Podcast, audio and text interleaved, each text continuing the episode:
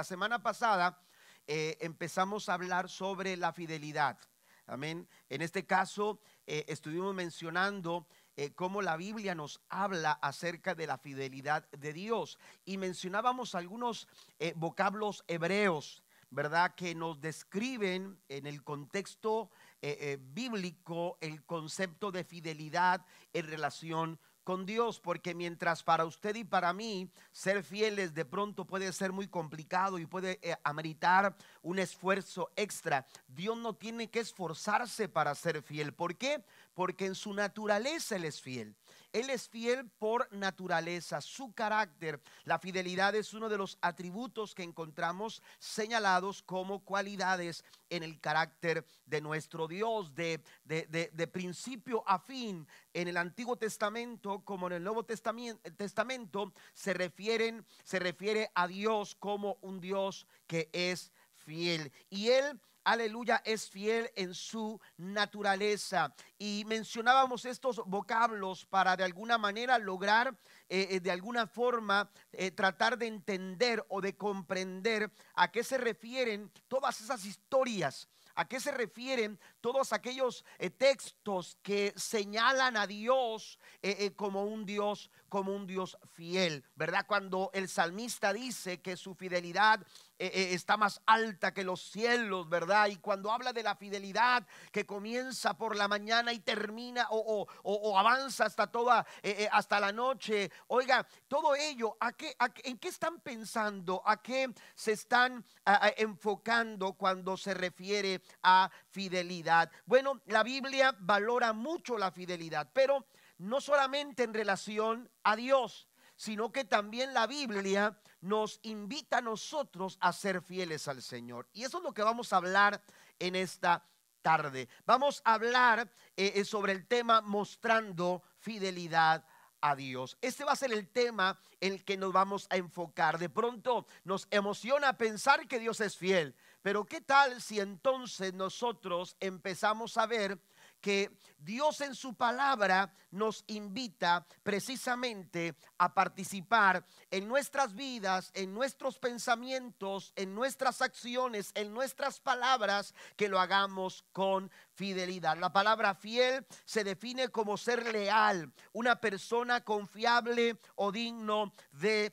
confianza. Y la fidelidad en, el contexto bíblico en relación a nosotros, hermanos, nos hace tanto bien, según lo que nos enseña la palabra del Señor, eh, eh, eh, le hace bien a nuestras, a nuestras relaciones cuando nos relacionamos en la familia, en la amistad, en el trabajo, en las tareas que desarrollamos. Pablo habla de que tenemos que ser fieles administradores, ¿verdad? El Señor Jesús habló que aquel que es fiel en lo poco será fiel también en lo mucho. Entonces nos hace tanto bien que nosotros eh, practiquemos vidas fieles delante del Señor. La fidelidad aleluya, es importante y es valorada en la palabra del Señor. Segunda Timoteo capítulo 1 versículo 12, Pablo dice, por este motivo padezco estos sufrimientos, pero no me avergüenzo porque sé en quién he creído y estoy seguro de que tiene poder para guardar hasta que el día lo que le he confiado. Fíjese bien, Pablo dice, yo puedo confiar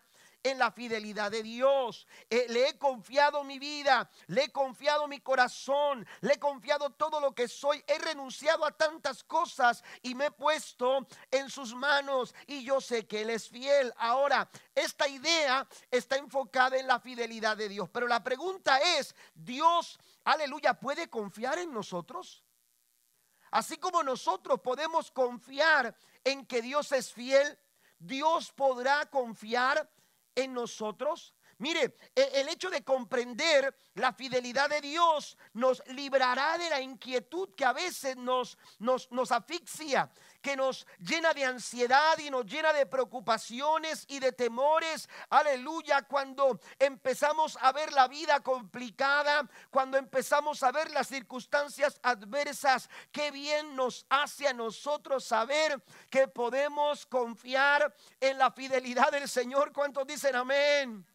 Dios es fiel en todo tiempo. Su fidelidad nunca se acaba. Amén. Él nunca actuará infiel hacia nosotros, porque si Él fuera infiel eh, por tan solo una ocasión, lo dijimos la semana pasada, entonces Él no sería Dios. Pero él, es el mismo de ayer, de hoy y por todos los siglos. ¿Alguien celebra eso en esta noche? Le da un fuerte aplauso al Señor en esta noche por su fidelidad y por su grande amor. Yo escuchaba una anécdota eh, eh, que nos platicaba eh, una unas misioneras que habían estado en África. Dice que llegaron a un lugar, eh, eh, eh, ya misioneros de, muchos años platicaban esto, llegaron a un lugar donde, aleluya, habían estado muchas familias sin haber podido, aleluya, comer. Estaban dando, me parece que una comida solamente al día. Y, había días en que, en que pasaban y los niños no tenían que comer, comían cualquier cosa, comían hojas, comían esto, comían algunas, algunas cosas que podían eh, ellos llevar a su estómago para calmar un poco el dolor. Dice que cuando ellas llegaron con todo este grupo, llevaron, llegaron con muchas cosas, muchas provisiones. Dice, las teníamos ahí reservadas para alimentarlos, eh, por lo menos, aleluya, por algún tiempo teníamos las suficientes provisiones, aleluya. Todo lo que tenían que hacer es venir al comedor que les habíamos instalado y empezar a comer y comer y comer y podían regresar a sus casas, podían regresar a sus quehaceres y volver con la seguridad de que ellos iban a tener una comida, aleluya, eh, eh, cuando, cuando correspondía, dice, pero había niños que se quedaban ahí y no se iban y no se iban porque sabe que habían pasado tanta hambre, estaban tan escasos, aleluya, que había días en que no habían ah, probado bocado, dice, ellos se quedaban ahí porque ellos querían asegurarse de que iban a tener algo que comer. Y ellos le decían, no tienes por qué preocuparte, no tienes por qué estar preocupado de que no vas a poder eh, eh, comer. Ellos estaban almorzando, pero ya estaban pensando en la comida. Algunos de aquí también lo hacen pero no necesariamente porque tengan hambre. ¿Verdad? Porque aquí tenemos a veces tanta comida. Bueno, ya almorcé. ¿Qué, cuál es el, el menú para, para la comida, ¿verdad? Pero resulta que estos niños estaban preocupados porque no sabían si iban a poder probar bocado eh, eh, en la hora de, la comida o de la cena. Pero aquellas misioneras decían, no tienen por qué preocuparse, hay tantas provisiones para ustedes. Pero ellos estaban inquietos por el hambre que habían pasado. ¿Sabe qué? Usted y yo no tenemos de qué preocuparnos. Dice Job capítulo 5, verso 19. Una y otra vez vendrá a ayudarte. Alguien dice amén. Y aunque estés en graves peligros, dice, no te dejará que nada te dañe. Den un aplauso fuerte a nuestro Dios. Comprender la fidelidad del Señor, hermanos, me ayuda a liberarme de la inquietud, me ayuda a refrenar la murmuración a dejar de murmurar. Primera de Pedro capítulo 4 verso 19, la nueva traducción viviente dice, de modo que si sufren de la manera que agrada a Dios, sigan haciendo lo correcto, pues Él nunca les fallará. Amén. Sigan haciendo lo correcto y después brinco al final. Dice, Él nunca les fallará. Sigan haciendo lo correcto porque a pesar de las luchas, a pesar de las pruebas, Dios es fiel y gracias a su fidelidad yo no tengo por qué, aleluya, murmurar, ni quejarme, aleluya, ni lamentarme, ni ver la vida con pesimismo. Dios me va a ayudar y nunca fallará. Pero también hay una tercera cosa que quiero mencionar, que la comprensión de esta verdad, de la verdad, de la fidelidad del Señor, aumentará nuestra confianza en Dios. La segunda parte de Primera de Pedro capítulo 4 verso 19 dice, de modo que si sufren de la manera que agrada a Dios, siguen haciendo lo correcto, dice, y confíenle su vida a Dios, quien los creó, pues Él nunca les fallará. Entonces, Pablo está hablando y está diciendo, yo estoy seguro no me preocupo, no murmuro, no me inquieto, yo confío. Amén. Yo tengo confianza, estoy seguro, estoy seguro de que Dios va a guardar. Unas versiones dicen mi depósito. yo estoy seguro, mi vida está segura en las manos del Señor porque Él es fiel. Pero la pregunta es, ¿nosotros seremos fieles al Señor? Amén. ¿Sabe que Dios está buscando gente, gente fiel? La Biblia dice en segundo libro de Crónicas, capítulo número 16, versículo 9, los ojos del Señor recorren toda la tierra para fortalecer a los que tienen el corazón totalmente comprometido con Él. Dios está buscando gente fiel. Y Dios nos llama a nosotros, hermanos, a serle fiel a Él. Pero escuche, Proverbios 20, versículo 6 dice, muchos se dicen ser amigos fieles, pero ¿quién podrá encontrar uno realmente digno de confianza? Mire, primero Dios está buscando a la gente fiel, pero en Proverbios dice que es difícil encontrarlos. En Proverbios dice que es difícil, pero mire, Salmo nos da una cachetada ahora que sí. capítulo 53, versículo 2 al 3 dice la nueva traducción viviente, Dios mira desde los cielos a toda la raza humana, observa para ver si hay alguien realmente sabio, si alguien busca a Dios, pero no, todos se desviaron, todos se corrompieron, no hay ni uno que haga lo bueno, ni uno solo. Pero esto, pudiera desanimar a cualquiera, ¿a poco no? Eh, leer el Salmo 53 pudiera desanimarnos, pudiera desalentarnos y decir, bueno, este... Eh, eh, la verdad es que no, podemos ser fieles al Señor. Sin embargo, a mí me, me, llama la atención aleluya, que aunque parece imposible que Dios encuentre a alguien fiel, escuche, si, si Dios pensara que serle fiel a Él fuera un imposible, entonces ¿de qué sirve salir a buscarlo? ¿Me, está escuchando? Si Dios pensara que, que, que para mí, para usted, es imposible serle fiel a Dios, entonces ¿por qué recorrer con su mirada toda la tierra? No tendría sentido no tendría ningún sentido. Aleluya, dice que Él busca, que sus ojos recorren la tierra. Dice, aleluya, Dios dice, eh, eh, mira desde los cielos a toda la raza humana para ver si hay algún fiel. Eso me, me hace pensar que Dios sabe que serle fiel a Él es algo posible. Porque si no fuera así, entonces, ¿para qué buscar? ¿Para qué recorrer? ¿O para qué observar la tierra? La pregunta aquí que vamos a responder es cómo podemos mostrar nuestra fidelidad al Señor.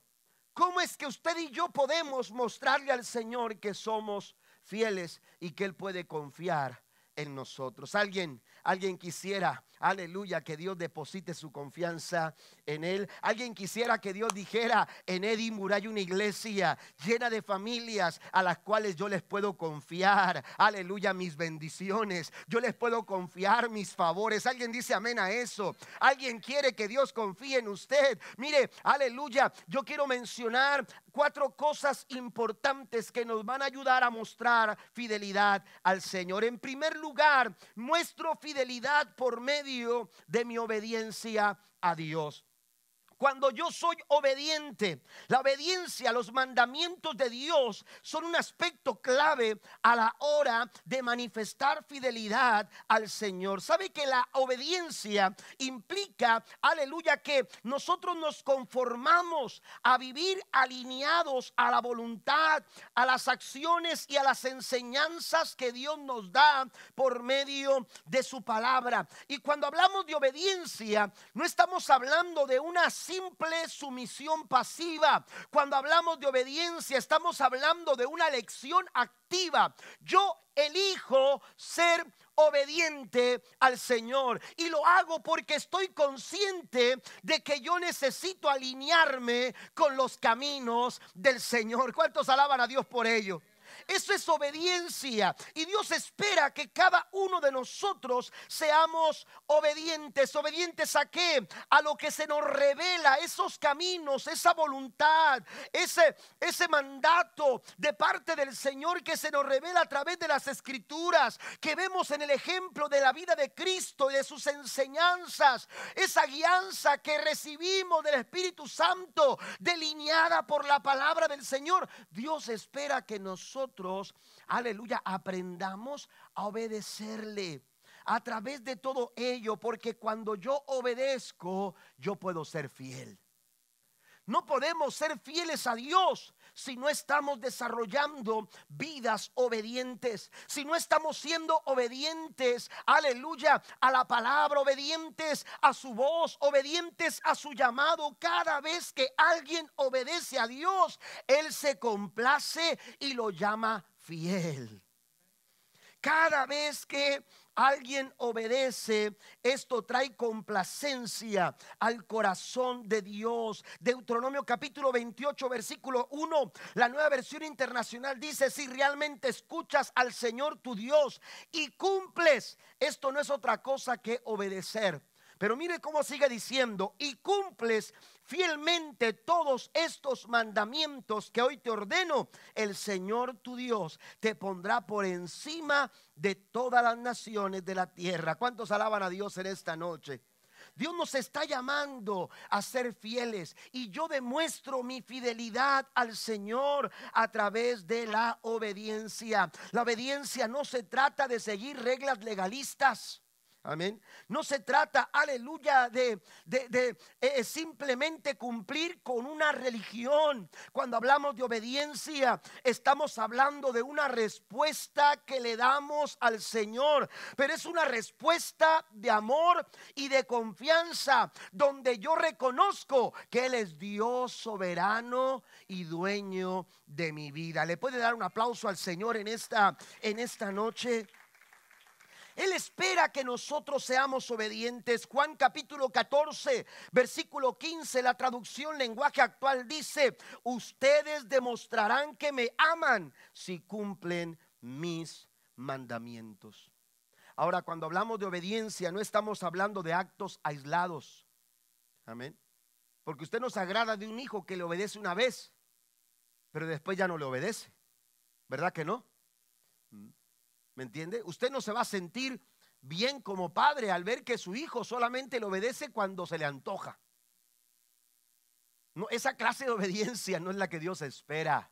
Cuando hablamos de obediencia, estamos hablando de una práctica continua y diaria. De ahí que dice el Señor, ustedes me van a demostrar que me aman si cumplen cada uno de mis mandamientos. Se trata de tomar decisiones ahí en tu trabajo, ahí en tu casa, ahí cuando nadie te ve, ahí cuando tú estás solo, ahí cuando la oportunidad de hacer lo que es incorrecto se da. En esos momentos se trata de tomar decisiones de acuerdo al carácter de Cristo en tu vida.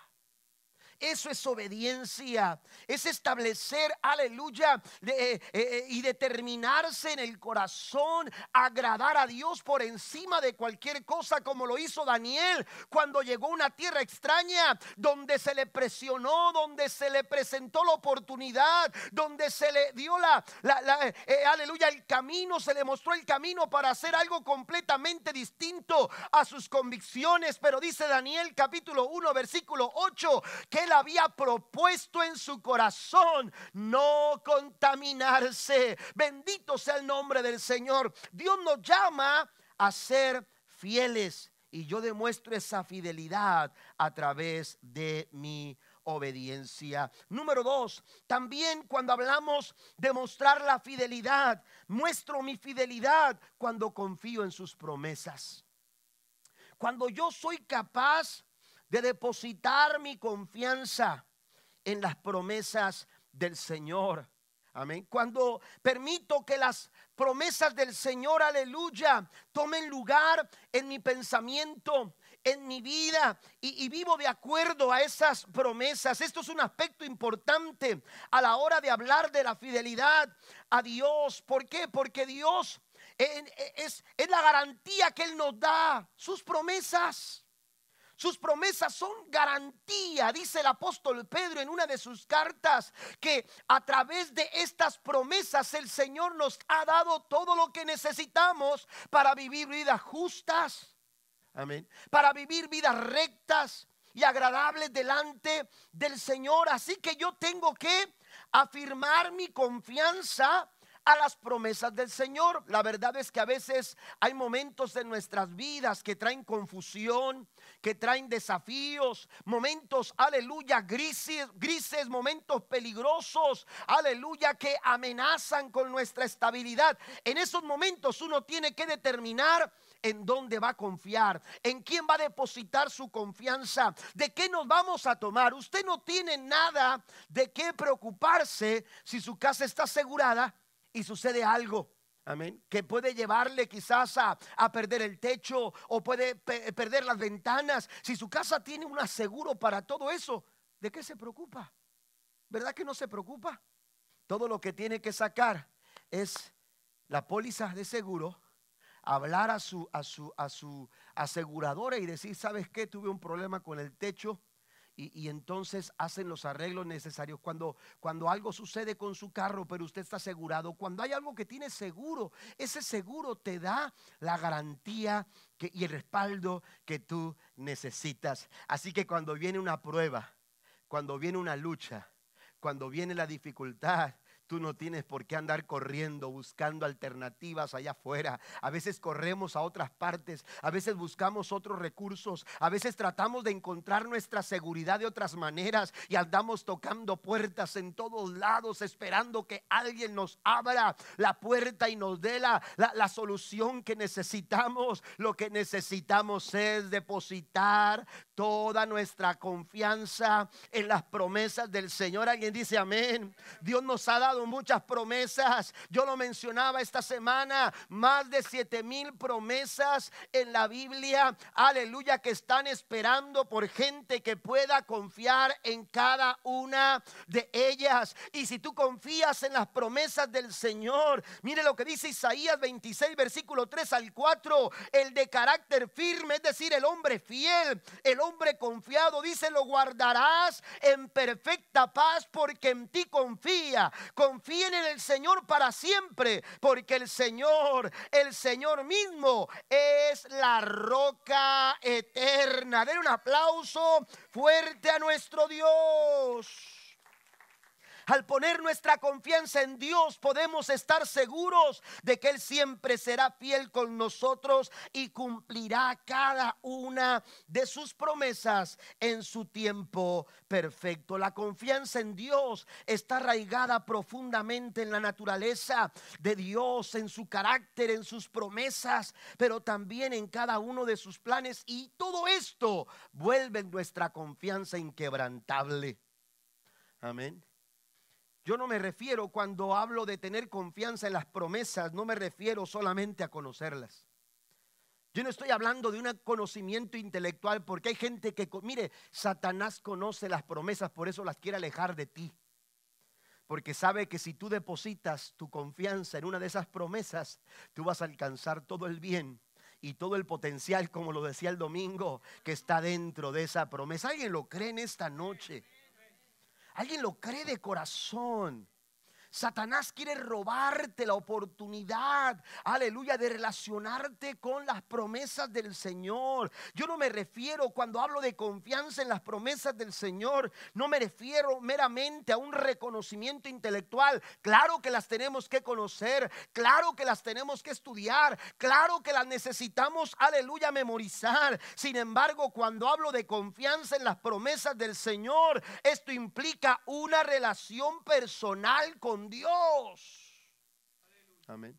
Una, una, una, una, relación personal con Dios. Hace algunos años sucedió una, eh, eh, me parece que estábamos aquí comenzando la obra cuando pasó eso, un, eh, terremoto en Colombia, no recuerdo bien el lugar, la provincia, no Armenia o algo así, no recuerdo cómo se llamaba el lugar, no conozco mucho el mapa de Colombia, pero una región ahí de Colombia sufrió un terrible, un terrible terremoto y, y, un padre había llegado a, donde estaba a donde estaba, eh, eh, eh, había levantado a su niño temprano y lo había llevado a la escuela y cuando él siempre acostumbraba a llevarlo a la escuela, era un niño pequeño de algunos 7, 8 años. Y entonces le, dice a su papá, cuando le tocó el turno de estar al frente de, la, de, de lo que era la entrada de la escuela, el papá acostumbraba a bendecir a su hijo, a darle un beso y el niño le daba el beso a su papá, un abrazo y le decía, Dios te bendiga, regreso por ti cuando salgas aquí voy a estar por ti.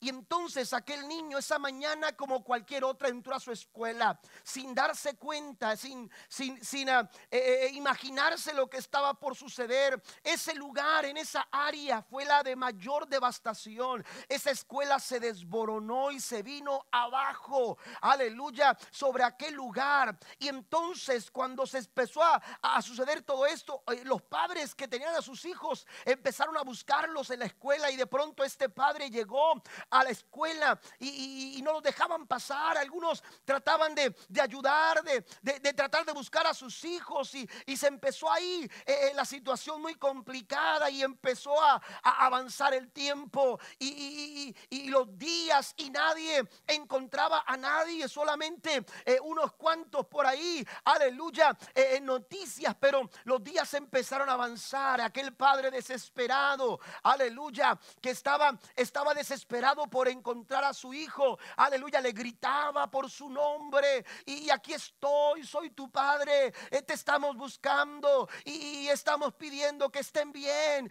Y, está y gritaban así los papás juntamente con él. Resulta que que cuando, gracias a Dios, eh, eh, pudieron rescatar a ese grupo de niños de ese salón, cuando el niño empezaba a hablar, Dice, le, dice que le empezaron a preguntar, le dijeron, ¿y, tú no, no, no, qué sentías en ese momento? Dice, pues la verdad es que todos lloraban y, la maestra estaba muy mal herida y, nos decía, estén tranquilos, eh, eh, eh, no, no, se muevan, van a venir por nosotros. y de pronto ya no la escuchamos a la maestra. La maestra falleció. Dice, pero aquel niño, dice, empezaron los niños, cuando ya no escuchamos a la maestra, todos empezaron a llorar. Dice, ¿y tú qué hiciste? Yo solamente les dije, no se preocupen. Papá me dijo que iba a venir por mí. Y yo sé que Él va a venir por mí. Y dice que ese niño siempre tenía en su cabeza que su papá le había dicho que iba a venir por él. Y un día papá llegó al encuentro de su hijo como lo había dicho. Yo quiero decirte que hay muchas promesas en la palabra del Señor que te recuerdan que papá viene por ti. Denle un aplauso fuerte al Señor. No estamos solos. Dios está con nosotros. ¿Cómo demuestro fidelidad a las promesas del Señor? Mire, permítame mencionar rápidamente esto. Me relaciono con la palabra de Dios. Cuando yo me relaciono con la palabra del Señor, estoy diciéndole a Dios, yo confío en lo que tú has escrito, en lo que tú has hablado. Proverbios 16, 20 dice, el que atiende a la palabra prospera. Dichoso el que confía en el Señor. El que atiende a la palabra. Otras versiones como la Reina Valera del 60 dice, el entendido en la palabra hallará el bien. La nueva traducción viviente lo dice de esta manera, los que están atentos a las instrucciones prosperarán. Y la traducción lenguaje actual dice, el buen administrador de la palabra prosperará. Todas estas versiones, hermanos, aleluya, el mismo texto, visto, pues, eh, leído diferentes versiones, nos recuerdan, amado hermano, que tú y yo tenemos que relacionarnos con la palabra de Dios todos los días. También, no solamente cuando me relaciono con la palabra, sino también cuando sé mantenerme en la espera. Yo estoy confiando en las promesas, así que yo no pierdo, eh, aleluya, la fe en la promesa del Señor. No me desespero, no me desanimo. Lo que estoy haciendo es esperando. Amén. Porque lo más fácil es desesperarse. Lo más fácil es perder la esperanza y tirar la toalla. Pero ¿sabe qué dice el salmista en el Salmo 62, versículo 8? Esperad en él en todo tiempo, oh pueblos, derramad delante de él vuestro corazón, porque Dios es nuestro refugio. ¿Cuántos alaban a Dios por ello? Y lo tercero que hago, aleluya, para mostrar confianza en las promesas del Señor, el Salmo 37, versículo 5, dice en la nueva traducción viviente, entrega al Señor todo lo que haces, confía en Él y Él te ayudará. ¿Qué es lo que hago? Entrego mis cargas a Dios entrego, otra versión dice, la Reina Valera del 60 dice, encomienda a Jehová tu camino. Amén.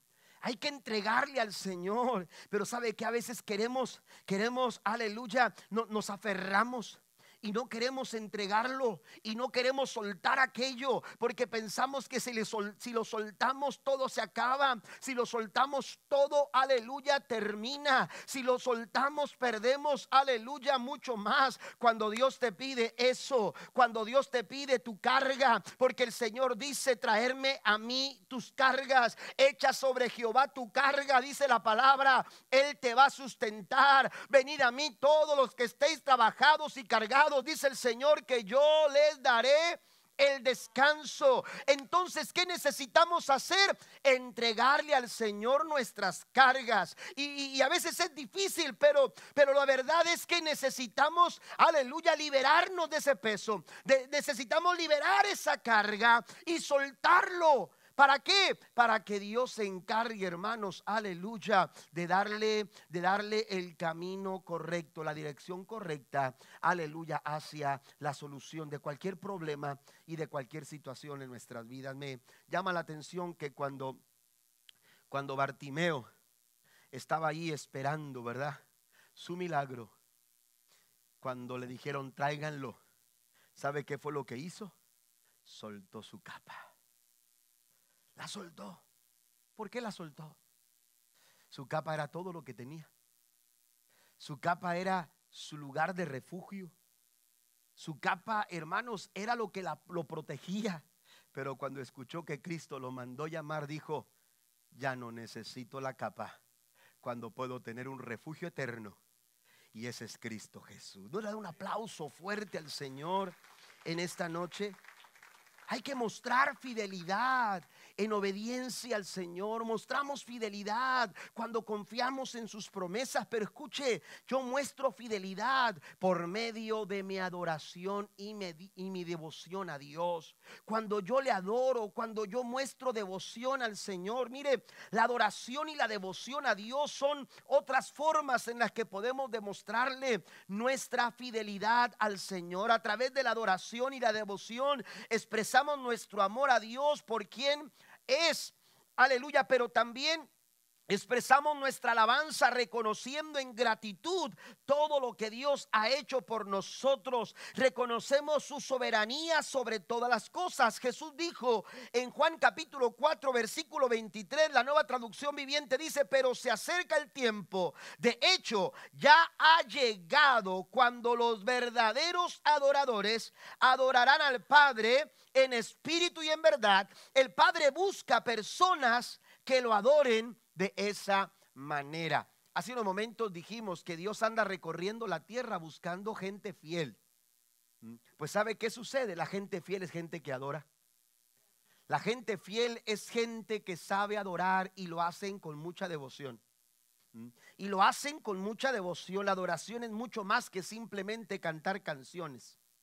Cuando hablamos de adoración estamos hablando de un estilo de vida.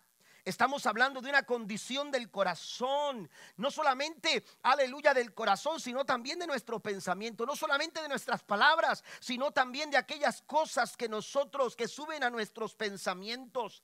Debemos de adorar a Dios apasionadamente con la devoción de vida, con la devoción de vida.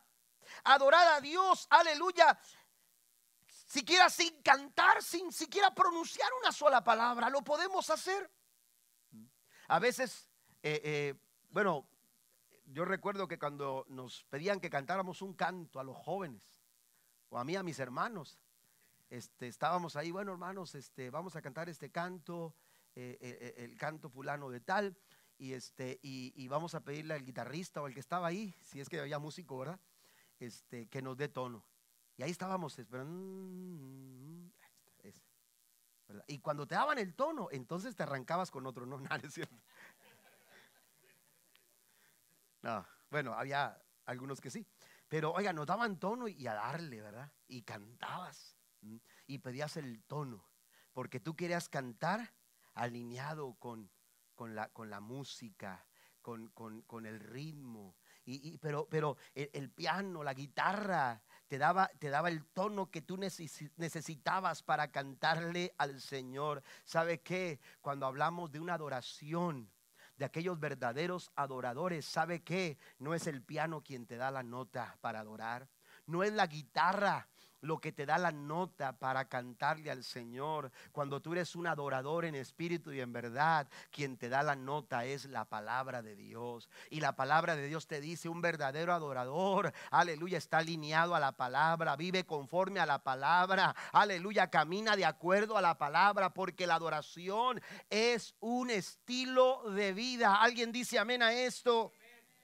Necesitamos llenarnos de la palabra del Señor para entonces expresar una adoración, aleluya, que agrade al Señor, aleluya. ¿Sabe que el mundo a veces piensa que la adoración tiene que ver solo con religión? Aleluya, tiene que ver, aleluya, con, con asuntos de notas y acordes y instrumentos y aparatos. Todo esto es necesario, pero no es lo más importante.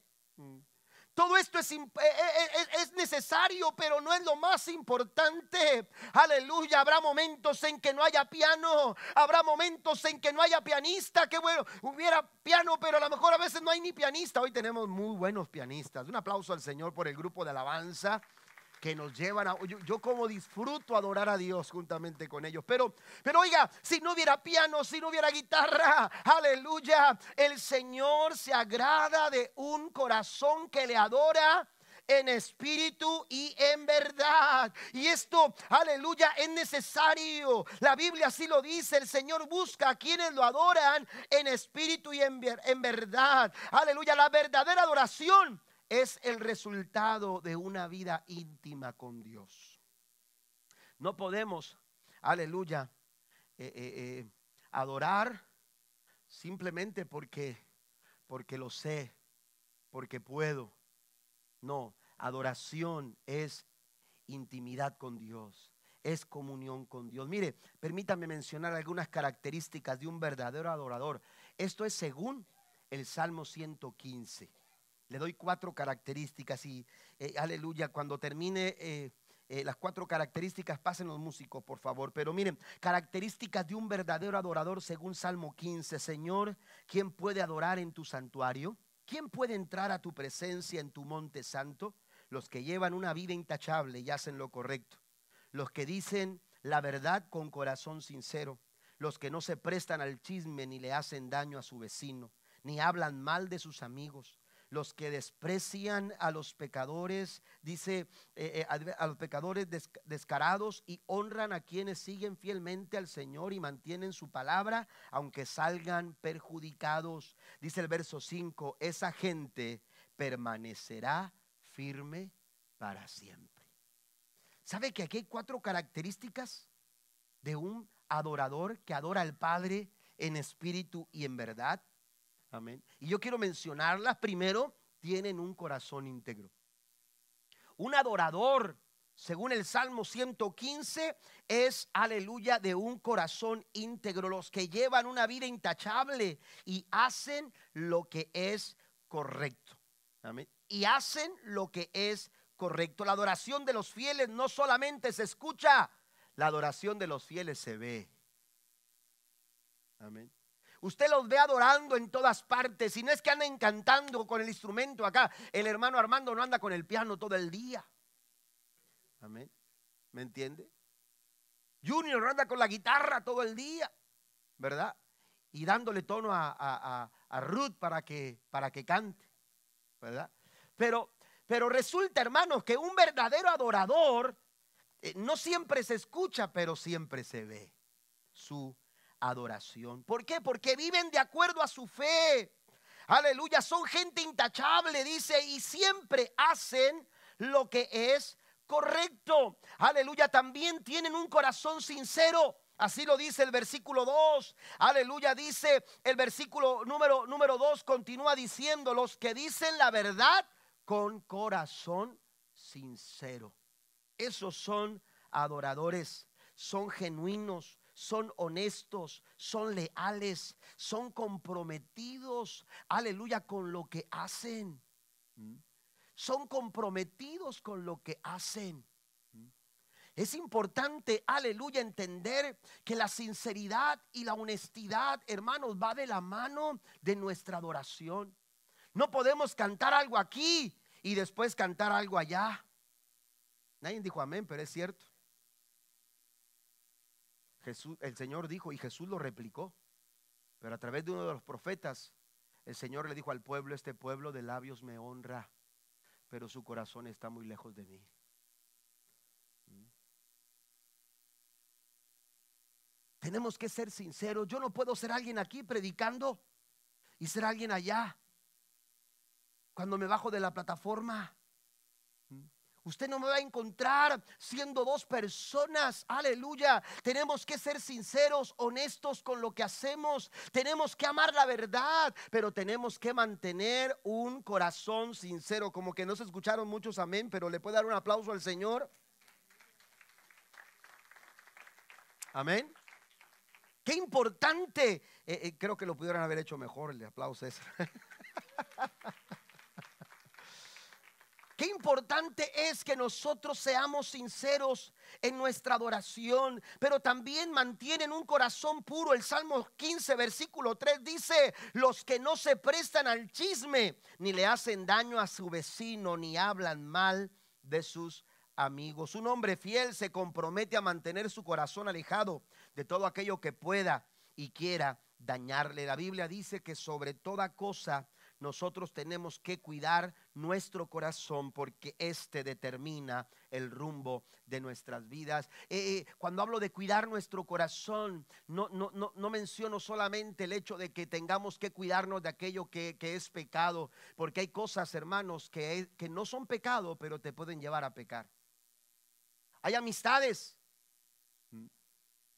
Hay amistades que a lo mejor en tu trabajo, en tu casa o, alrededor de tu, de, tu casa o en la escuela donde tú estás, que, que, están ahí y, y, que las saludas y las ves todo el tiempo, pero tienes que cuidarte porque aunque no es malo que los saludes, te pueden llevar a hacer lo que no es bueno pueden ser una, una, influencia negativa. Tenemos que estar alertas, tenemos que tener cuidado, no solamente del pecado que nos acecha, como dice Pablo, sino también de todo aquel peso que quiere, hermanos, empezar a presionarnos y a influenciar para que decidamos mal, para que actuemos mal, para que terminemos mal. Amistades, hábitos, costumbres cualquier cosa que quiera alejarnos y dañar nuestro corazón. Primera de Juan capítulo 3 verso 21 dice, queridos amigos, si, si, no, si no nos sentimos culpables, podemos acercarnos a Dios con plena confianza. El enemigo quiere traer culpa a tu corazón, por eso trata de dañarte y de echar a perder tu corazón, para que tú te sientas intimidado, y, no, y no puedas levantar las manos por vergüenza. El Señor dice, si algo de ello ha pasado, hay que recordar que abogado tenemos para con el Padre, a Jesucristo el justo, porque la sangre de Jesucristo su Hijo nos limpia de todo pecado. Den un aplauso fuerte al Señor. Dios no quiere que te quedes sin levantar las manos. Dios sabe que el enemigo a veces trata de, de, hacernos sentir culpables, pero recuerde que Él murió en la cruz del Calvario para estar libres de culpa y poder entrar a su presencia para adorarle con manos santas delante del Señor. Y por último expresa una fe inquebrantable. Salmo 115, versículo 4 dice, los que desprecian a los pecadores descarados y honran a quienes siguen fielmente al Señor, mantienen su palabra aunque salgan perjudicados. Sin importar qué suceda, sin importar qué pase, los fieles mantienen una fe inquebrantable. No se doblan, no se prestan a hacer aleluya, algo que saben que no está bien delante del Señor. Y vaya que el enemigo siempre va a buscar oportunidad para que tú vayas en contra de lo que Dios espera, de acuerdo a tu fe. Hay lugares donde tú no deberías sentirte a gusto. Hay música, hay ambientes en los que tú no te deberías sentir a gusto. Yo no me siento a gusto. Cuando alguien me, pide que vaya a oficiar alguna, alguna ceremonia de bodas o de quinceañera, y yo lo digo con mucho respeto, yo respeto si alguien quiere tener una ceremonia de una manera, es, es su fiesta, es su ceremonia. Pero si va a haber baile, si va a haber canciones del mundo, si va a haber, eh, eh, si van a tomar que porque la familia, ustedes pueden hacer todo eso, pero no me inviten. No me inviten, nada más. Yo respeto lo que hagan. Pero no me inviten porque no me siento bien. Me daría vergüenza tener que salirme. Y por eso me he negado. Porque ¿para qué quieren la bendición de Dios cuando van a terminar haciendo lo que a Dios no le agrada? Yo respeto la decisión de cada quien. Pero hay lugares donde yo no me puedo sentir cómodo porque va en contra de mi fe. Va en contra de lo que yo creo. Si alguien cree algo distinto, yo lo voy a respetar siempre y créamelo, lo voy a saludar y, voy a ver siempre de qué forma podemos mantener la comunicación. Pero, pero no me pida que yo haga algo en contra de lo que yo creo. Daniel dijo, no voy a permitir que nadie me haga hacer algo que no vaya con lo que yo creo. Por eso propuso en su corazón no contaminarse. Salmo 15, versículo 5 dice, esa gente, la gente fiel, la gente que adora con intensidad y devoción al Señor, porque lo hacen de corazón. Esa gente dice, permanecerá firme para siempre. Nuestro amor que se expresa en alabanza solo es la justa respuesta por, por todo ese amor que el Señor nos ha derramado a nuestro favor. De ahí que primera de Juan 4:19 dice, nosotros le amamos a Él porque Él nos amó primero. Y por último, número 4, número 4, muestre fidelidad cuando muestro fidelidad cuando permanezco firme. Cuando permanezco firme. Tenemos un adversario que quiere que claudiquemos pero el Señor nos anima a permanecer fieles a Él, incluso en las dificultades. Dice Apocalipsis 2.10, no tengas miedo de lo que estás por sufrir. Te advierto que el diablo meterá a algunos de ustedes en la cárcel para ponerlos a prueba y sufrirán aflicciones durante 10 días. Sé fiel hasta la muerte y yo te daré la corona de la vida. Los fieles no se rinden. Los fieles se mantienen firmes los fieles se mantienen firmes. Quiero que se ponga de pie conmigo, por favor, en este momento. La Biblia nos instruye en Marcos capítulo 12, verso 30. Ama a tu Dios con todo lo que piensas, con todo lo que eres y con todo lo que tú vales. Todo tu corazón, tus fuerzas, tus pensamientos tienen que demostrar amor y devoción en una relación profunda con el Señor. Podemos demostrar fidelidad a Dios. Y la verdad, iglesia, es que esa demostración de fidelidad al Señor no es otra cosa que responder a la fidelidad que Él ha tenido con nosotros. Es responder acertadamente, aleluya, a la fidelidad que el Señor ha tenido para con nosotros. ¿Sabe que la fidelidad en la Biblia no solo se espera? En la Biblia Dios no solamente espera que tú le seas fiel. En la Biblia, en la Biblia Dios también sabe recompensar a los fieles. Permítame leerle dos pasajes. Primero, Proverbios 28:20. El hombre fiel recibirá muchas bendiciones. Y en el Salmo 31, versículo 23, la Biblia dice, amen al Señor todos sus fieles Él protege a los dignos de confianza, pero a los orgullosos les da su merecido. Dios es fiel. Y Él espera que nosotros también lo seamos.